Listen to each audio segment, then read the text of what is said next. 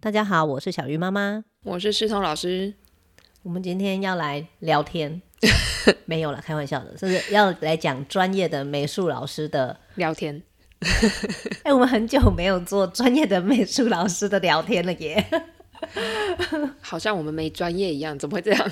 有，今天就来展现我们的专业。嗯， 好，你就最近遇到什么？没有，是你。你也有啊，我我是被问世界上第一张画是哪一张，哪一张？我怎么知道？我也不知道哦。没有，美术史都会有一个答案，官方的答案。 哦，美术史的那个第一页、第二页这样吗？对对对墙壁上的那一幅，对，壁画。对我就是这样回答那个小孩你。就会小孩，那小孩多大？哎、他一年级了哦 OK 然后他有一天回家，那是我家侄女回来说：“姑姑，世界上第一张画是谁？谁画的？”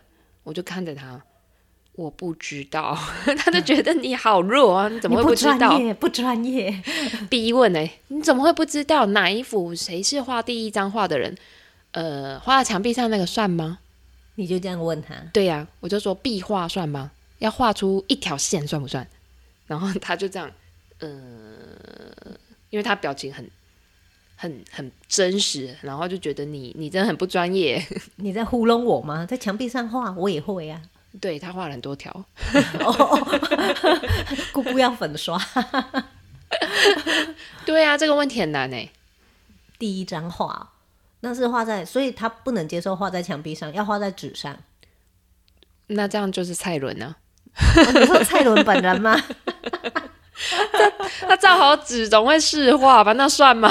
那就是蔡伦啊。哦，那个时候应该就是宣纸那种，就是很多植物的纤维，然后下去做，搞不好做完就不平整，它就是一张画，抽象画 换，我，换我，嗯，嗯 可以吗？还是一定要拿什么东西上去画，拿个笔，然后要有纸，这样才叫画。那我们现在有那个波洛克，他用滴画，他如果蔡伦正在吃什么东西滴下去， 那个算吗？哦，你说美国的艺术家那个帕洛克，他是用自动性技法，哦，对那个没有用笔，他就撒一撒，泼一泼，不小心滴下去，不小心滴下去。 我会说：“姑姑，你在乱画什么？” 完了，这可能没有办法，他的以他的标准可能不行哦。那真的要好好介绍艺术家哎、 通通都要拿出来，谁说一定要用笔画？真的，如果说他觉得第一个好好画肖像画的，就画人的，然后画的很具体的，这叫第一张画。 那中国没有，我不知道， 没有人在讲立体感，那没有，都没有，中国都没 有，惨了。一直到清朝外国人英国来了，哦，郎世宁可能是第一个吧。 是一个外国人，好可怜哦。好了，他怎么会有这种问题？好好笑。我不知道，世反界上的正一第一年张级了嘛，很多那种奇怪问题。可是他问他问的很可爱啦，我们是常常接收到一些大人问的比较不可爱，然后然后还是会让你傻眼这样子，你还换你呃，然后可是我又不能呃，会被揍。对，就觉得老师不专业。例如说第一个问题就是那种啊，小孩小一儿，老师可以画素描了吗？ 哦，对，我的小孩很爱画画，他一定可以做得很好。他可以画了吗？他幼稚园已经画了这么多年的社团了，老师国小应该可以画素描了吧？你不要你呃啊，你呃啊， 好啊， 好啊好，直接给他素描笔，对不对？然后就再也不画画了，然后就是我的错。对啊，因为小孩子如果他是幼稚园或者低年级，甚至有些三年级、四年级的男生，他们的笔触其实非常的狂放， 因为他控制铅笔。如果你真的要画素描，你一定要控制那个铅笔的力道轻跟重，然后你才能够表现物体的亮跟暗。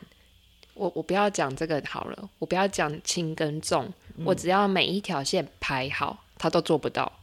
哦，对啊，看他们的国语生字本就知道直的是直的，横的是横的。那素描就是横的全部排在一起，横的，然后中间不可以有空格，才会成为面啊，那才画得出一个立体感。这他都做不到，你觉得他可以画素描吗？好难哦。算了，我们还是用蜡笔涂满就好了。很难呢、欸你知道可以涂满，不要涂出去，这是一个指标吗？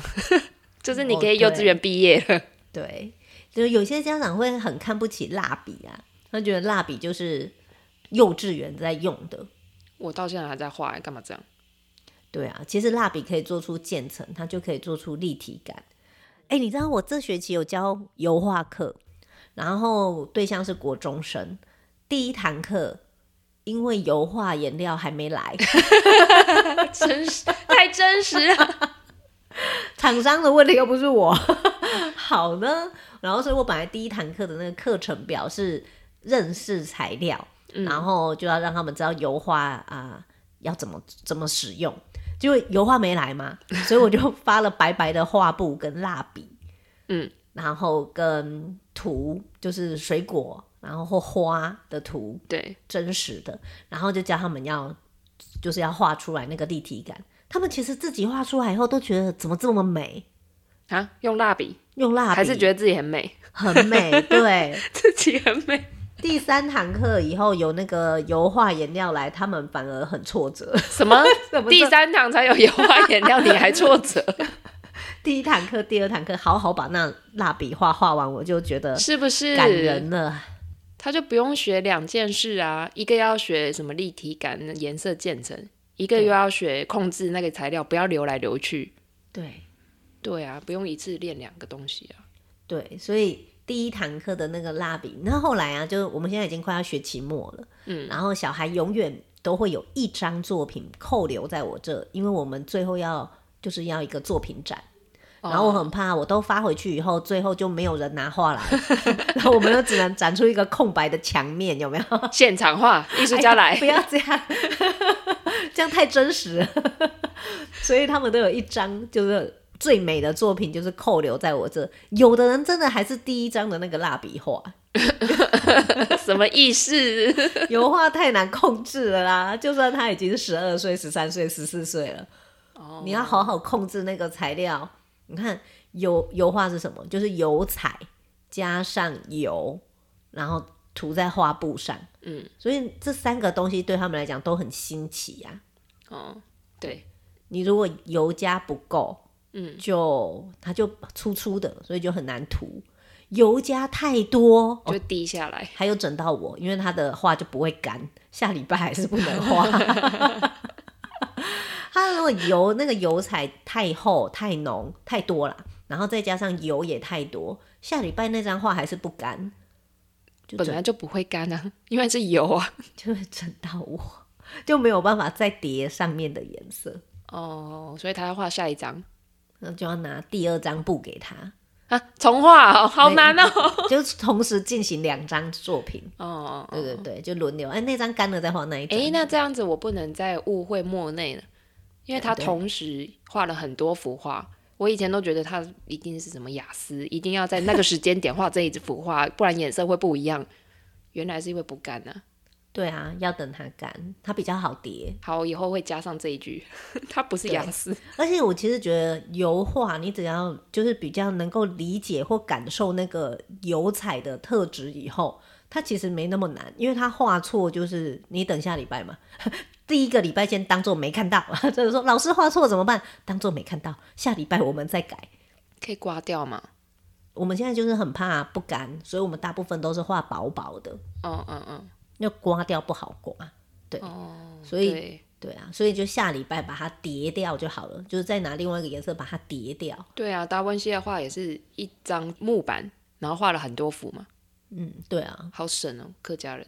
没有他就在练习好吗？达文西吗？先练第一幅，然后没有再拿第二个木板，再再练第二幅。不是那个时代没有木板哦， 我不知道啊。对，所以光是这个油画这种东西，他们其实要。哎，现在东西学学期末了，还有人就是下学期继续报名。 但是很好玩啦。有一个小孩，他因为我教的是国中生，到了七呃七年级还好，八年级、九年级其实压力很大了嘛，什么压力？读书的压力， 不是我给他的。 好，他读书压力很大，所以我也希望说，哦，我开这堂油画课，他来就是有点就是开心舒吗压，对。哎，殊不知他太舒压了，你知道吗？怎么了？他画一画，然后就觉得、哦我画错了啊，没关系，老师说就是再拿另外一个颜色涂掉就好了。他也没等它干，他就再拿另外一个颜料涂上去，就会糊在一起嘛。嗯，糊在一起以后，他就发现啊，算了，那我就整张糊在一起好了。什么意思？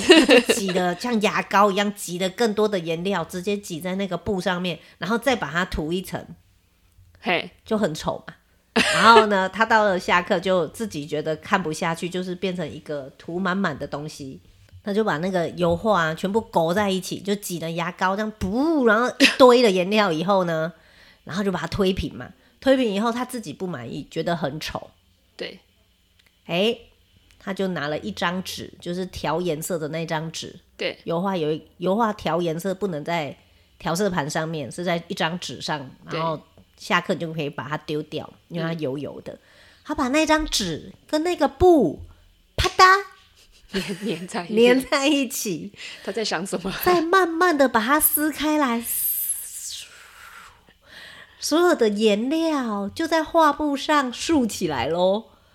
就你就想那个静电，好像有一个艺术家是这样做的，对他超得意的，因为就有肌理，他本来涂了一个颜色，他后面又勾了一个颜色，再被拉起来，对所以就有肌理，就是有一种触感，然后颜色也有渐层。对，老师，我好美哦，我画这张画好美 哦。你抄袭你。 我记得有个艺术家也是这样画，然后那个时候我跟同事某一个老师，然后就说这个好花钱哦，颜料好大坨。这没有抄袭啊，这对他而言是原创啊，嗯 他又没有哦学，他不知道嘛，对不对？对啊，这对他而言是原创啊、哦，好好，对，然后他就很开心，这样哇，很美耶。然后就说，对，是很美，可是我的主题是这个，那你下礼拜要继续完成这个哦。然后我们就看那个凹凸不平的画布，想说哦哦， 给他新 的啦。对啦。后来给他新的吓他，不然要是全班都这样，我就不得了了，你知道吗？哦，真五的，分钟完成一张画，我又要去订颜料了。 还有布， 画布一下就没了。 然后三堂课又没了，对呀、啊。好惨哦。对啊，所以油画好像看起来没那么难，其实很难，但看起来好像很难，又没有那么难，这该怎么说呢？ 它就是一个很古典的材料，可是有很创新的画法。各种画法，对啊，你看林布兰画那样剧场式的，然后再来到这位学 生，就是做法有的不一样，然后画出来效果就不一样。对。然后如果真的就是各位听到的人觉得你想要试试看油画，其实我会建议先画亚克力画，蜡笔，哦，蜡笔， 第一堂课还是先蜡笔。对，真的，我记得我以前念台艺的时候，然后一个戏剧系系的同学，戏剧系的同学， 怎么这么难念？戏剧系，对，他就很开心的跟我分享说：“季啊，你看蜡笔画在画布上，原来可以这么美。啊那、本来就可以啊，因为如果我没有记错，那个油性蜡笔是为了打草稿用的，”哦所以才发明。哦，哦，原来是这样哦。然后他就在画布上得到了满满的成就感，这样。画一张也可以啊，不要画在画布上面，画在砂纸。磨木头那个砂纸，现在是怎样？大家舌好头难哦、 舌头今天怎么了？ 嘴巴怎么了？这样砂纸对，但是其实我觉得不管是砂纸啊、画布、纸，其实都不要小看那个由蜡笔去做出层次渐层的那个效果，嗯，因为就算小孩已经到了四五年级，甚至国中，你给他一张有渐层的。可能是水果，可能是花，因为花的花瓣它它从粉红到白，它就有一个很自然的渐层。嗯，你要用什么笔，就是蜡笔、什么图画纸，做出这样的渐层，其实都是有难度的。嗯，所以不要小看任何一个美材。对啊，男的通常通常都不是美才，对只看到那个渐层跟它的亮暗面嘛。对，就是那个画画的人的手才是最难的。哦， 我已经讲的很自然了呢。 手才是最难的。以前我们在画水墨的时候，老师就说：“哦，这个牡丹花就是这样，你看三笔，嘘然后就画完。”然后我们就说：“嗯，手可以借一下吗对，我想要那只手，老师我要借手。？”菜鸟就会说：“老师，你那个笔看起来好好画，怎么可能是那支笔？” 没有，这只是那个起手式，先借笔，再借纸。老师手借我，老师，你示范一下，然后那张就拿走，这样是不是？ 对。下礼拜就交了，这一块是我画的呢。最近啊，最近我们假日有开一个课，叫做酒精墨水画，那是什么？酒精加墨水。墨水，彩色墨水。对，墨水可能我们会想到墨汁黑黑的、我知道那个五味太郎都用这个这个材料画他的绘本。嗯，插画家好像还蛮多用的，因为它颜色很饱和，嗯，然后很清透。水彩的话，就是有时候没有办法画出这么浓，嗯，对，它必须要去叠，叠就是会靠技巧，就是有时候会脏啊，或者是笔触太多会乱，嗯。可是酒精墨水它颜色很饱和，滴一滴下去就颜色很漂亮。它有一种清透感，而且有一种玻璃的感觉，嗯，透明透明的魔幻魔幻感。对，然后那个课呢，呃，我们就请了外面的老师来上，所有悠悠的老师都报名了。我好像有受邀，可是我忘记了。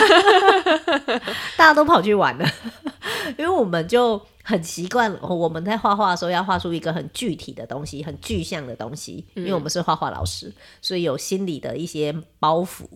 然后，但是酒精墨水画就是滴一滴墨水，滴一滴红色的墨水。然后你再吹气，或者是用那个有那种用手这样挤挤挤就可以喷气的，喷气球，喷气球，嗯，然后它就会散开，然后再滴另外一个颜色，嗯，我再滴酒精，反正酒精跟水墨墨水，然后去冲撞，然后再加上气体的流动，对，然后就会有很多不同的变化。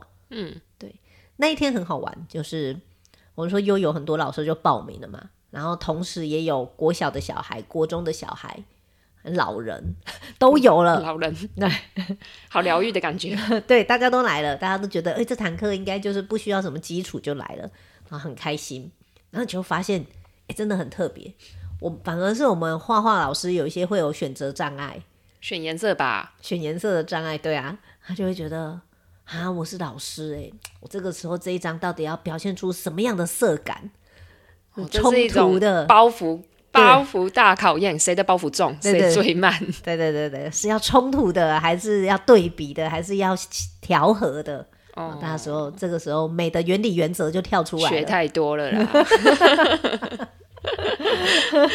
对，然后小孩子那就没有了，就开始很很认真的，像蚂蚁一样很认真的工作，滴一滴吹气，滴墨水，滴墨水，再丢 墨汁，然后再，哦，很忙哎。在他就是努力创作的时候，老师还在选择障碍，他已经画完了。十分钟， 对对，然后我们家两个小孩也有画，就是也是你就会发现他就是有不同的美感，因为他们就喜欢不同的色感。嗯，对，然后什么颜色，可能大的就会比较那种古典的颜色，比较没有那么鲜艳的，嗯，然后年纪小的就会喜欢很鲜艳的。啊，我刚才说有老人，对，老人画什么？就是就是也是美丽的，就是粉红色啊，然后黄色都比较一些喜气的颜色，她是女的哈，男的。哎， 对，所以就会你会发现，诶，每个人去挑那个颜色，嗯，然后就已经显出显现了你不同的年纪个性，不要这样， 老人家一定要红的啊，对嘛？而且我们那次的主题是圣诞节啊，红的没有问题啊，因为圣诞老公公全身红的，他没错非常的喜气洋洋。没错，没错。然后那个画很好玩，就是你在一张纸上面，比明信片还要大的，然后你就去做各种颜色的那种碰撞。嗯，之后呢，老师就会给你一个板子，已经应该是应该是就本来买好就是长这样，就是有圣诞树的嗯嗯，型板，或者是那个雪球啊，那个圣诞圣诞节不是常常挂在那个天空或树上会有彩球，嗯嗯，然后就是那种球的形啊状，然后或者是树的形状，对， 所以其实它就遮蔽了你大部分的画，大部分我知道了，有点像那个玻璃窗的那个概念，有一个窗框，然后你那个是它的玻璃纸对，贴没在错，后面。没错，难怪我刚刚一直觉得很像玻璃的那个感感质觉感，有对透明的感觉。对。然后，所以大家就不管你本来的满不满意，其实它都颜色都很好看，因为都很饱和啦。然后你再盖上去那个圣诞节的，就好有 feel 哦。秘密是那张纸，对，只有我们家两个小孩很任性的说，可是我觉得我本来滴的很好看，我不要要那个板子。任性二人组， 我觉得很棒啊， 很有自信。 因为它遮住嘛，它会那个圣诞树之外的白就会遮住了对它本来的画。他说我不想要我的画被遮住啊， 好哦， 困扰啊，从小培养艺术家就这样。 接受他的任性。哦，好啊，我就是这样教自作孽。对啊，所以这次这个酒精墨水，我觉得还蛮好玩的。不管你很会画画，你就像我们的美术老师，嗯，或者你完全不会画画，像老人跟小孩都很好玩呢，都各自有障碍。各自有成就。 好了， 对啊，所以今天还可以再聊什么其他的美材？嗯，油画刚才讲了嘛，亚克力，亚克力就是我刚才讲说，如果你在学油画之前，可以先学亚克力嗯亚克力，原因是它比较快干。对，也比较便宜我们吗？这有吗？我不知道， 好吧，被问到， 对我也自己突然问 号，有吗？而且我最近才去买亚克力颜料，然后跟油画颜料，然后我还没办法回答你这个问题。Oh my god，付钱就对了。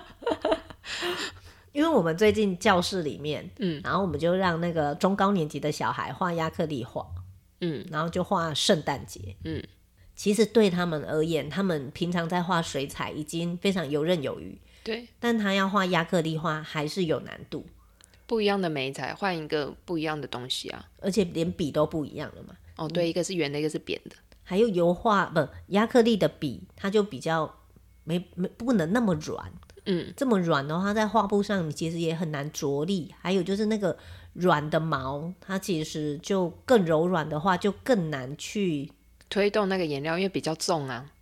对。然后，所以如果你没有那么会使用的人，你会更难控制它。我觉得还有一个困难点，刚开始画的时候，我也觉得那个笔触怎么那么重，因为毛很硬嘛，笔毛很硬，它只要刷过的地方都会有一条一条的线。一开始的时候真的很难克服自己不要理那个线。虽然我知道亚克力要叠很多层，可是你画水彩画久了，你看到那个线，你会觉得很不舒服，嗯，你就很想把它涂平，然后就会更惨。你就再多涂几层，你就看到底下的布了。对对对。所以这次他们在画那个圣诞节的时候，嗯，因为以前他们在画水彩，他们就会自己构图嘛，对，那我们这次就不敢让他太任意的构图，因为怕他画太多很细节的，对，会画不出来，他就会很挫折。用起一笔画。 回对去，回去幼稚园怎么这样子？我们的油画班国中的那个，我们还是有用起一笔。所以不是美彩的问题嘛？对啊，你为了画的完整，然后他用油画颜料要去勾出一个那么平整的线，就像你用奇异笔这样子去画的线，这也太难了吧？老师我都做不到。我会贴亮片的、啊 很多圣诞节亮片，小 p e 很多哎、你呃，不就是多元美彩就这样啊？啊，你讲的多元美彩，我觉得那个听众有时候他现在看到画、啊，如果你去看画展，他就会写复合美彩，对，多复合什么意思？解释一下嘛你。你以为只要问问题就好， 你自己回答。你就什么都可以用啊， 沙子也可以，脚印也可以啊。对，对那啊，为什么要复合美彩？哦，就是效率问题嘛。新竹妈妈应该知道，我只要达到目标。其实你用什么都可以，你只要达到，因为画画是有目的的嘛。我用这张画表达我自己想要说的一件事，那可以把它画出来。我可以完全用水彩或者用素描，全部用用同一个美彩去达到那个目标。那我也可以，嗯、用很多不同的材料去完成。比如说，我想要做沙子，我想要做海浪，或者是我想要做什么，用不同的材料去完成我要讲的那个作品，把它完呈现出来，这样就好了嘛。哎、其实我还蛮佩服复合美彩这件事情跟这个东西。为什么？我不知道你有没有那个经验，就是除了画在纸上面，然后画在其他的东西上面，例如说画在衣柜上面，画在墙壁上面，嗯画在厕所的门上面，就是你觉得那个地方丑丑的，你想要美化，很难哎、画在铁门上面，很难。你有画过什么？我画过墙壁、司令台那种，还算好画，因为是平整的。你用什么画？我我什么材料都 用啊，你那是复合媒材，比如说啊，都是平面的。比如说拿油漆，本来是用油漆、水性油漆，可是色母不够多，或者调不出我想要的颜色，嗯然后我就去拿亚克力颜料，然后不够的时候我还拿彩色笔跟蜡笔， 所以等于也算复合媒材，就各种不同媒材。哦对啊，嗯我它只就要我是的颜色出现，就这样。对嗯那个还算好画，因为墙是平的。然后我还画过铁门，你知道铁门不是这样凹凸啊凹凸凸出来、啊凹进去、凸出来、凹进去对，啊一那个片就一片是的画到后来很想放弃啊，直接去输出贴进去。 输出贴，它也会凹凸凹凸哎、对啊，那接这受它的凹凸，对我学会接受它的凹凸。 画到后来真的很痛苦哎、哦哦天哪！我为什么要头洗这个？洗一半又不能不处理完，对啊，其实要画在不同的东西上面，它就需要靠复合媒材，因为你要一个颜料可以好好的画，你一定会遇到问题啊。嗯，例如说画墙壁，画一画，嗯，谁知道那里有个洞？那对，你就要拿先东西补，还是、对啊还是干脆就画成一个洞？ 我应该会直接画成一个洞吧？ 画面里突然多了一个洞，突然这里有一个人嘴巴张开，然后人家说：“哇，你嘴巴画的好好哦， 好自然哦。这是震惊还是不震惊？ 创意发展就是这样，欸”可是你看哦，那个木雕、石雕什么的，它其实就是看着那个东西本来的样哦嗯子，翠玉白菜嘛，对啊，然后你就它本来的样子，去把它的优点留下来，把它的其他的东西去掉，所以突一样然啊觉得，所以你很合理，你留下那个洞很合理。啊 突然觉得，嗯，对，哎、我最近还有去上一个课啦，我想到了，什么我什去么玩那个陶艺课。嗯，其实也可以呼吁大家去啊， 因为现在呼有吁一吗 呼吁是要救救哪位老师？ 就就哪些大学？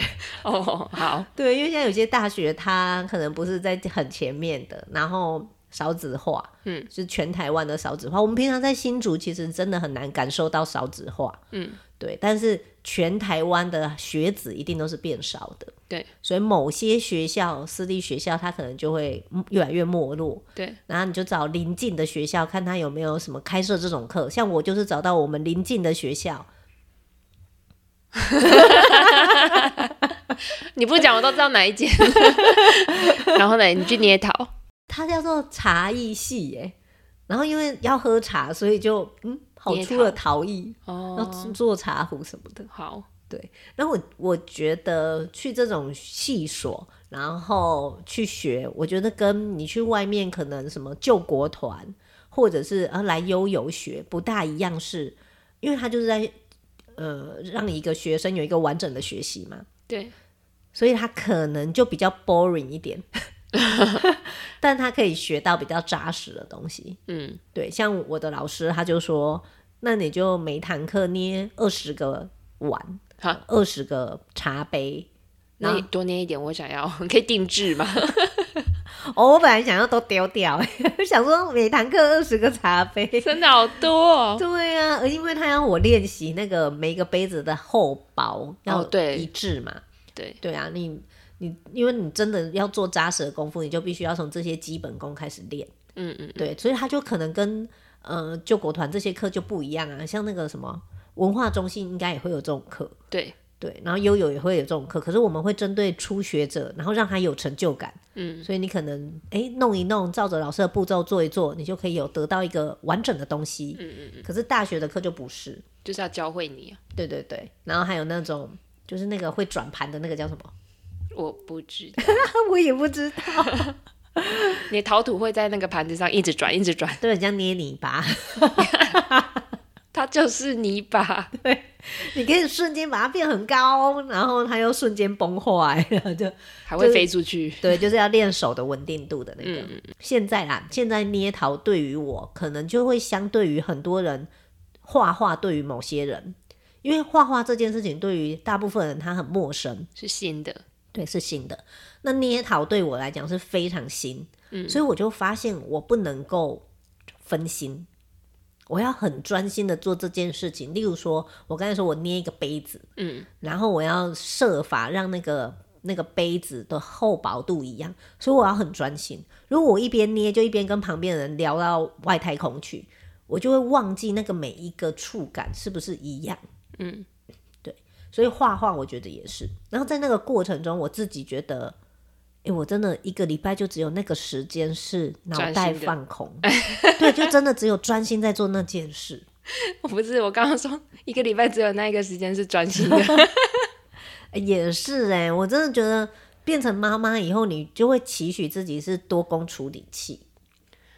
对，不是期许，是不得不吧？我以为你要说我不是妈妈，我也是多功处理器。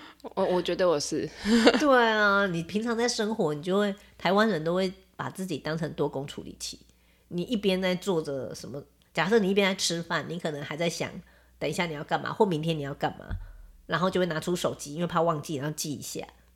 然后或者你一边吃饭，然后噔噔，然后就看一下，哦，是有跟工作有关吗，还是怎么样？所以我们连吃饭都很难专心，好哦，手机丢掉，我会练， 我要练习， 我要练习。这样我就找不到你嘞。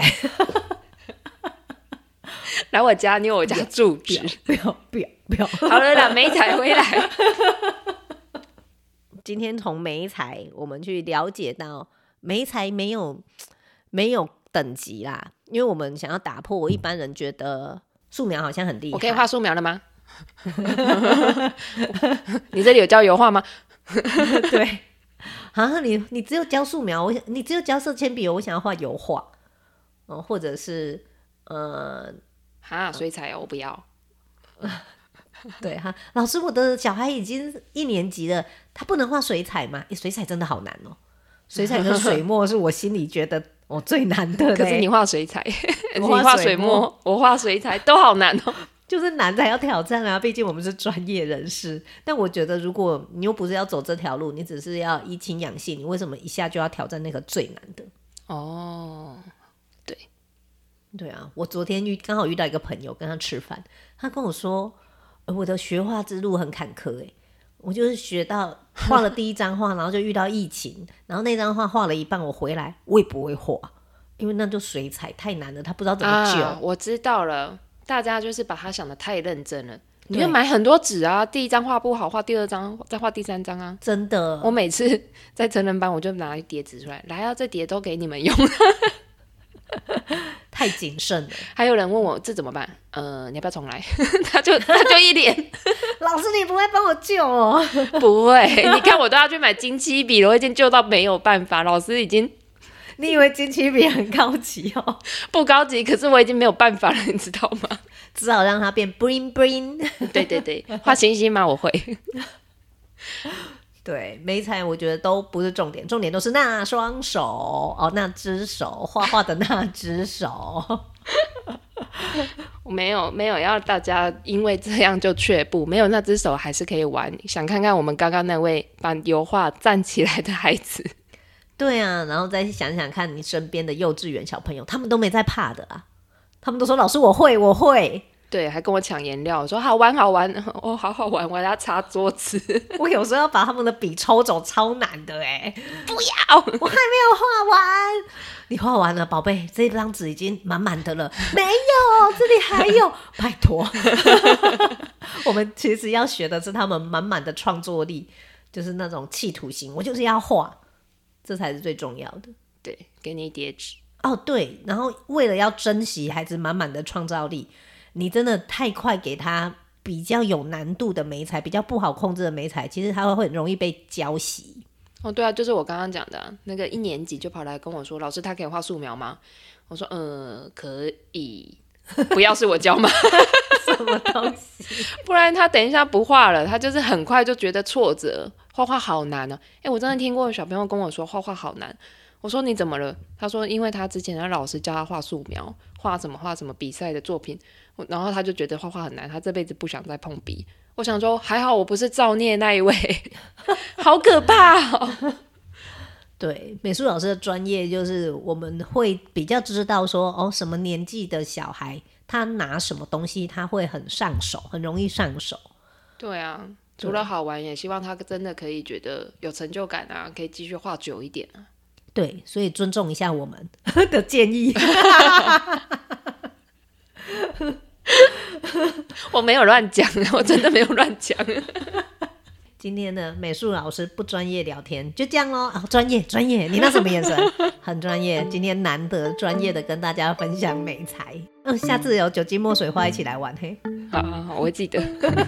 拜拜，拜。拜。